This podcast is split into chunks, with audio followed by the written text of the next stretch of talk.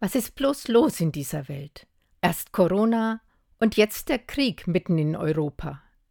Wir müssen uns sorgen, ob wir warm durch den Winter kommen. Energie kann knapp werden und das Leben teuer. Für manche unbezahlbar teuer. Und keines der Probleme lässt sich einfach so lösen. Wir fühlen uns machtlos, denn die Macht ist in den Händen anderer. Das Gefühl, Spielball zu sein, macht Angst. Aber Angst ist nie ein guter Ratgeber. Angst trübt den klaren Blick und nimmt die Energie zum Handeln.